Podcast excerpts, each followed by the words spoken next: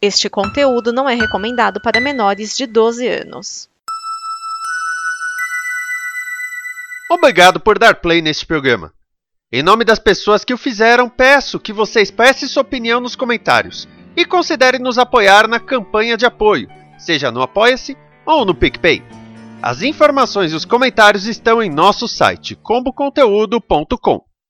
Agora, fique com o programa. Batatinha frita, um, dois, três. Por que o gol do Mbappé não foi impedimento e esse do Michel foi. Tá começando a edição número 75 do AG Placado Brasileirão.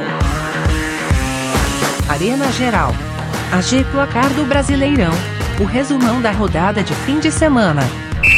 Salve Geraldo, salve Geraldo do meu Brasil Varonil, seja muito bem-vindo, seja muito bem-vinda a mais uma edição do AG Placado Brasileirão, o seu resumão do fim de semana do Campeonato Brasileiro de Futebol. Estamos na edição 75, olha só, 75 programas aqui nos fins de semana do Campeonato Brasileiro trazendo informações para você. Dessa vez vamos falar sobre a rodada de número 27 estamos chegando num momento importante do campeonato, com definições já bem claras de coisa cada time vai lutar, se é pelo título, se é pelo G6, se é pela Sul-Americana, se é pelo rebaixamento. Então vamos destrinchar então essas possibilidades com o resumo da rodada 27. Mas antes, vamos dizer o que aconteceu na rodada 26 no meio de semana passado. Os resultados foram os seguintes: RB Bragantino 1, Atlético Goianiense 0, Bahia e Palmeiras 0 a 0, Atlético Mineiro 3, Santos 1, Chapecoense e Atlético Paranaense 1 a 1, Flamengo 3, Juventude 1, Fortaleza 1, Grêmio 0,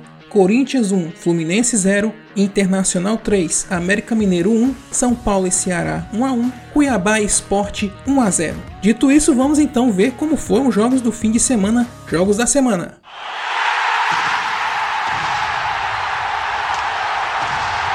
E já começamos com um grande jogo. O Fortaleza se mantém no G4 com uma vitória nos acréscimos contra a Chapecoense fora de casa, 2 a 1 na Arena Condá. O VAR teve atuação determinante na partida com três gols anulados, dois do Fortaleza, um da Chapecoense. O Leão abriu o placar logo cedo no primeiro tempo com Bruno Melo, mas a Chape empatou no fim da primeira etapa com Rodriguinho, aproveitando uma bobeada da zaga. O gol da vitória do Fortaleza veio no lance tão maluco, mas tão maluco, que só ouvindo para entender. E é o que nós vamos fazer agora. Com fé no pé!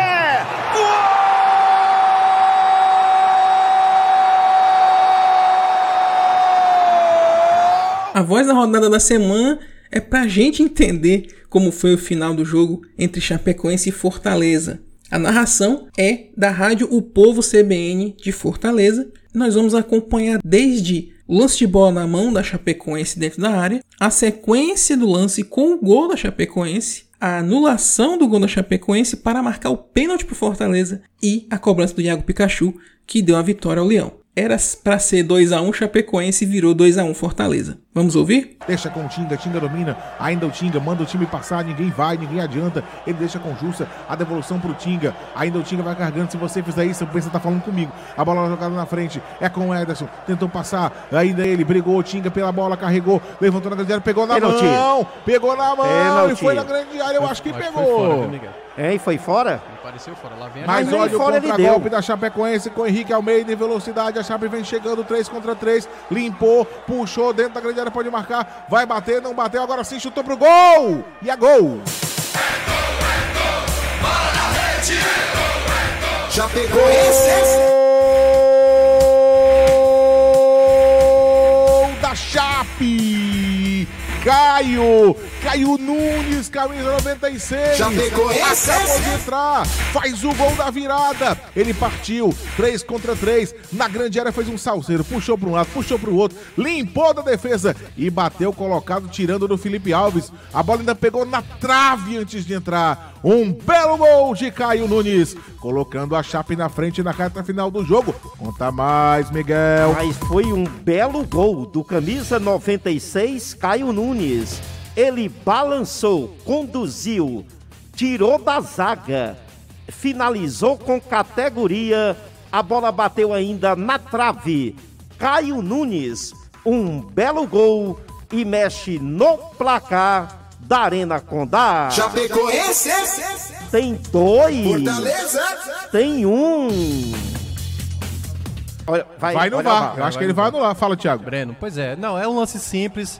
Na verdade, aí ele vai olhar no VAR, vai ver claramente, não foi, não foi lance interpretativo. O braço está bem aberto, então ele vai dar. Agora vamos só olhar, saber se o jogador estava dentro da área ou fora da área. Olha, o pé dele tá na grande área. É. Vamos saber. Tá dentro. Ó, eu falei que eu tinha visto essa bola pegar na mão na grande área. Olha Vamos que ver coisa, o lance. né? Olha que loucura. O cara pode anular o gol, da- anular o gol da Chape e ainda marcar apenas pro Fortaleza. né? Olha, Breno, aí só não marca se não quiser. É, né? Agora a imagem pra mim é clara. Você, Mas Thiago. tá clara, claríssima. É, é, ele não pode ter dúvida do toque na mão. Claramente não dá pra ter dúvida. Então, ó, ele vai. Vamos ver o que vai fazer agora. Vai, vai.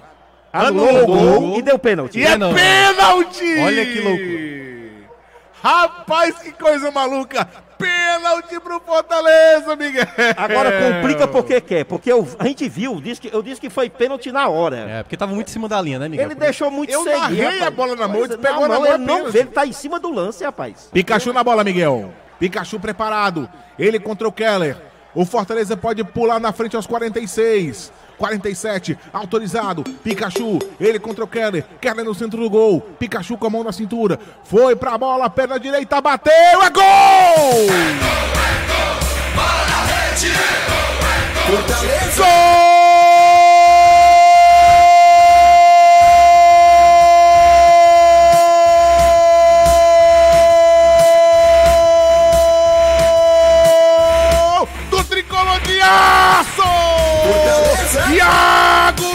Pikachu, camisa número 22. Cobrança de manual. Goleiro para um lado, bola para o outro. Pikachu com a perna direita balança, cai do adversário, coloca o tricolor na frente. Teve uma confusãozinha ali. O Pikachu até levou o amarelo, mas não importa. O que importa é que ele colocou o Fortaleza na frente. O tricolor tá ganhando de novo. Conta mais, Miguel. No pênalti cobrado pelo Iago Pikachu.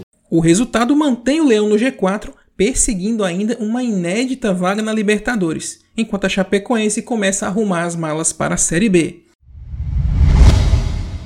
América Mineiro e Bahia ficaram num empate sem gols na Arena Independência. O jogo até que foi movimentado, mas os ataques não conseguiram marcar os gols, deixando o placar sem movimentação. Um resultado ruim para ambos, que não conseguem se distanciar do Z4, e um resultado pior ainda para o América Mineiro, uma coisa que a gente vai explicar mais pra frente no programa.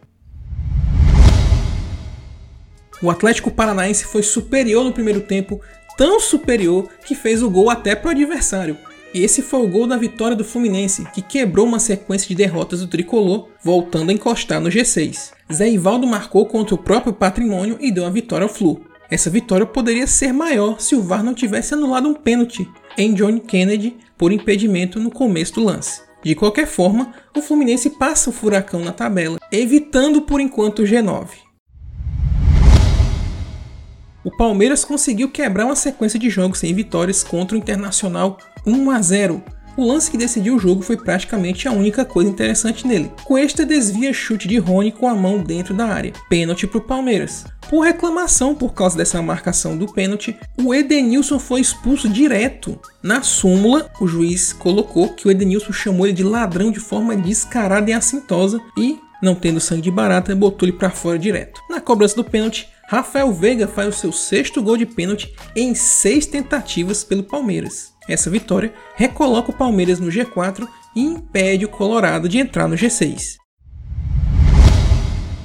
Na luta contra o rebaixamento, um grande jogo na Arena do Grêmio, 3 a 2 para os donos da casa no clássico contra o Juventude. A grande novidade do Grêmio foi a presença de Wagner Mancini no comando gremista. Mas peraí, até semana passada ele era treinador do América Mineiro, não é isso? Pois é, o negócio foi tão absurdo, mas tão absurdo que na sexta-feira, às duas da tarde, foi postado um vídeo né, no perfil do Coelho pedindo para o torcedor ir ao estádio para o jogo que teve contra o Bahia, que como vimos mais cedo foi 0 a 0 Duas horas depois, o Coelho anunciava que o Wagner Mancini não era mais treinador do time.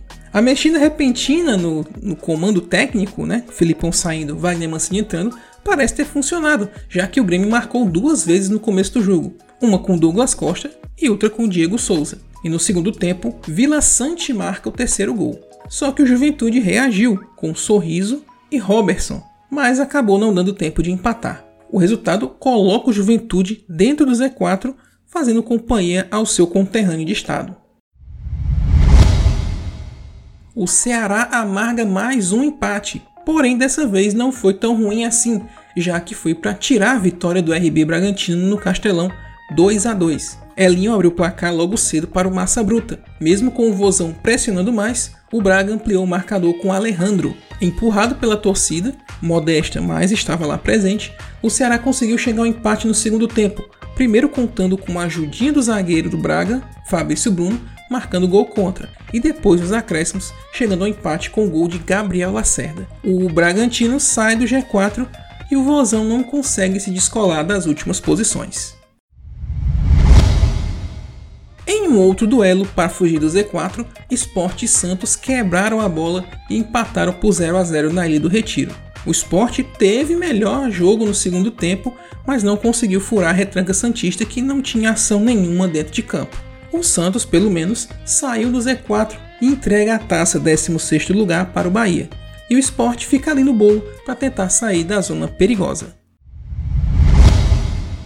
Na batalha pela liderança, dois tropeços. Quem jogou primeiro foi o Atlético Mineiro e a invencibilidade de 17 partidas caiu 2 a 1 para o Atlético Goianiense na casa dos goianos. Num jogo tenso, mas sem gols, na primeira etapa toda emoção ficou para o segundo tempo. Nathan Silva abriu o placar para o Galo e já parecia ter aquela festa encaminhada, mais uma vitória para o Atlético. Porém, o Dragão virou o jogo com Janderson e Oliveira, o Galo ficou na bronca, não só pela derrota, mas porque o juiz não foi ouvir o VAR para reverter um pênalti não dado a favor dos visitantes. E também ficou muito bronqueado porque a torcida do Dragão gritou Flamengo, Flamengo após o gol da virada. Como já vimos aí nos bastidores, temos muita provocação entre as diretorias de Flamengo e Atlético Mineiro, um ameaçando o outro, dizendo que está pressionando outros times, mala branca, que a arbitragem está sendo favorável a um e a outro, já começou cedo a especulação, né? Não sei se foi por causa disso, mas o Guga acabou acertando um carrinho no bandeira que ficou se queixando de dores no ombro. Claro que foi sem querer, mas fica o registro. O Dragão volta a na briga pelo G6 e o Galo poderia perder a sua vantagem na dianteira de forma substancial. E até perdeu um ponto Agora a vantagem do Galo sobre o Flamengo é de 10 pontos. O Flamengo não conseguiu vencer o Cuiabá 0 a 0 no Maracanã. Pelo jogo do Flamengo ter sido depois do jogo do Galo, ele já sabia que, com esse tropeço do Atlético e uma vitória do Flamengo em casa, só dependeria do Flamengo ser campeão, ou seja, as partidas que faltam para o Flamengo fazer, se ele ganhasse todas, lógico, passaria o Atlético na tabela. Pois bem, como diz o o professor Serginho Pereira Nunes, lá do, do Falha de Cobertura, esse é o problema o Flamengo depender de si. Jogou abaixo do esperado contra o Cuiabá, não conseguindo furar a retranca do Dourado. Só o Michael furou, é verdade. Só que o seu gol foi anulado após análise do VAR contestada pela central do apito. Que até a piadinha no começo do programa, né? O Mbappé fez um gol parecido na final da Liga das Nações que a França se sagrou campeã e o gol valeu. Nessa foi um lance muito parecido, um toque do jogador do Cuiabá, como se tivesse reiniciado o lance, não colocaria o Mateuzinho em impedimento, que foi a marcação. Só que o juiz não entendeu assim, o VAR talvez não tenha entendido assim, não deu o gol. 0 a 0 Flamengo e Cuiabá. Agora o Fla tem 10 pontos atrás do Atlético, enquanto Dourado volta a sonhar com uma inesperada vaguinha em competição internacional. Para fechar, o majestoso em plena segunda-feira. O São Paulo, em casa, venceu o Corinthians por 1 a 0 e abriu distância do Z4. O gol de Cagliari, logo no início do jogo, encerrou uma incômoda série de seis empates seguidos do tricolor e a primeira vitória de Rogério Ceni no comando do São Paulo nessa nova jornada. Já o Corinthians mantém sua freguesia contra o São Paulo em clássicos e perde a oportunidade de voltar ao G4.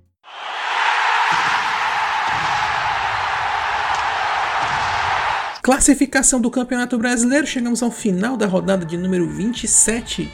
Vamos ter partidas no meio de semana para algumas equipes, mas ainda vai ter gente com três jogos a menos, como é o caso do Flamengo. Mas vamos então à classificação de momento do Campeonato Brasileiro. O líder é Atlético Mineiro com 56 pontos, Segundo lugar, Flamengo com 46. Terceiro, Fortaleza com 45. E fechando o G4, Palmeiras com 43 pontos. Os dois que completam o G6, Bragantino 42, Corinthians 40 pontos. Na zona da Sul-Americana no momento, Internacional com 39, Fluminense com 36, Cuiabá com 35, Atlético Paranaense com 34, mesma pontuação de Atlético Goianiense e São Paulo. Fora da zona querendo escapar do Z4, América Mineiro 32, Ceará 31, Santos 29 e Bahia 28 pontos. E no Z4, Juventude 28, Sport 27, Grêmio 26 e Chapecoense já acenando para a Série B com 13 pontos ganhos.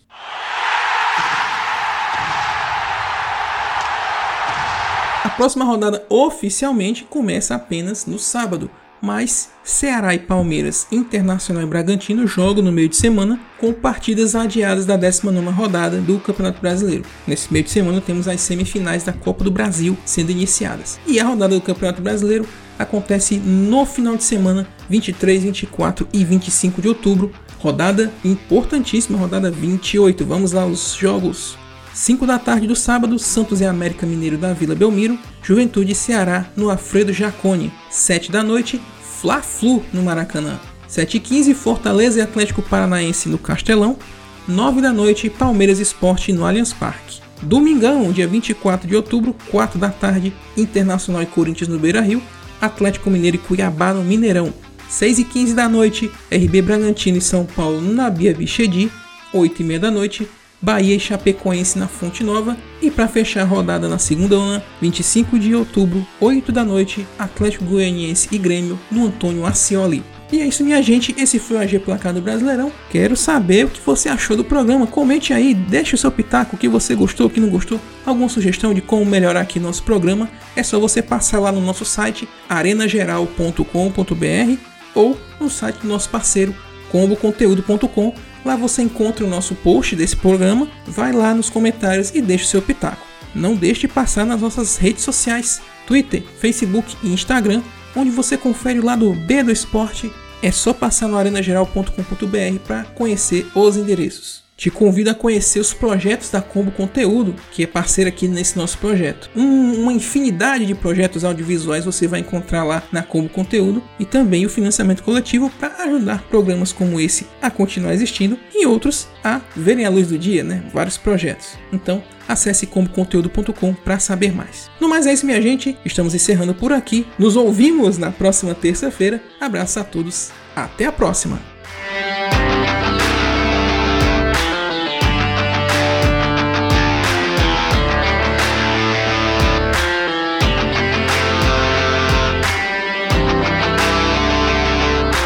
Esta é uma produção da Combo. Confira todo o conteúdo do amanhã em nosso site comboconteúdo.com.